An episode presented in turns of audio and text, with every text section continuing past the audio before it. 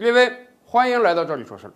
以前我们聊过啊，二战以后，世界很多国家都把本国的黄金储备啊放在美国，这大概是有两方面的原因。一方面，各国经历过战乱之后，觉得啊，大量的黄金储备放在本国啊，怕是不太安全。一旦我这个国土都沦丧了，我首都都被别人占领了，我这个钱儿肯定落在别人手里了。所以。不如放到所有国家的大后方美国去。相对而言，美洲由于它独特的地理位置，美国强大的军事实力，还没听说哪个国家能把美国占领的。所以，出于安全考虑，很多盟友国家都把本国的黄金储备放到了美国。而第二呢，世界各国黄金交易还是比较频繁的。如果说你用货对货交易，我给你多少美元，你给我运了多少金子，光这个安保成本和运输成本就相当高啊。可是。当各国都把自己的黄金放到美国，放到美联储的地下金库中之后啊，这事儿简单了。A 国卖给 B 国一个黄金，账户上咱把钱一汇，黄金呢倒个库就得了。跟美联储说一声，把黄金啊找个小推车从 B 国仓库运到 A 国仓库就行了，连这个安保人员都不用，因为大家都在这个黄金大库中进行交割。可是啊，随着时间的推移，以往我们也跟大家聊过啊，国际上慢慢流传了一种阴谋论。说这个美联储啊，早就把各国存在他们的黄金啊，要么变卖，要么租借给别的银行拿去发财了。现在地下黄金库根本是空的，一根黄金都没有。所以有的国家老百姓就担心了，跟本国政府说：凭什么把黄金放在美国，运回咱国家来吧？你放心，只要你一根美联储要，他根本不会给你的，因为他没有。大概五六年前。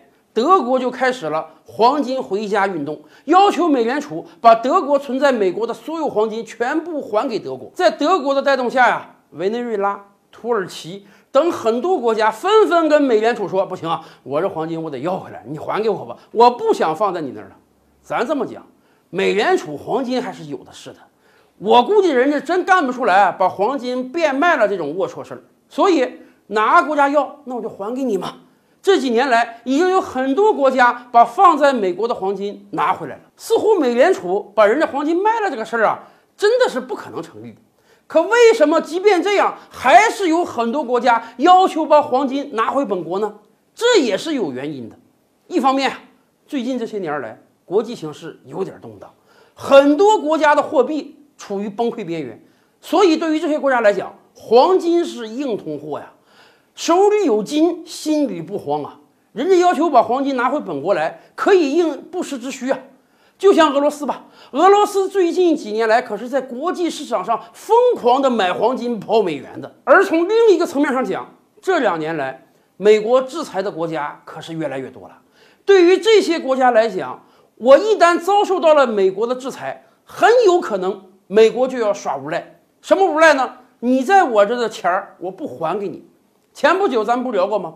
委内瑞拉经济动荡，货币贬值一百万倍。委内瑞拉政府说：“哎，我在英国伦敦啊藏了那么十几吨黄金，价值个几亿美元，我想紧急把这个黄金调回来，哎，给我解决一点困难，从国际上买点物资。”结果怎么着？英国伦敦的银行在美国的压力下，竟然说：“你的黄金是在我这儿，但是我不给你，因为我害怕你拿自己的黄金干出一些不合法的事情来。”即便你是合法选出来的委内瑞拉总统，你要求把自己的黄金从银行中取出来，对不起，我就是不给你。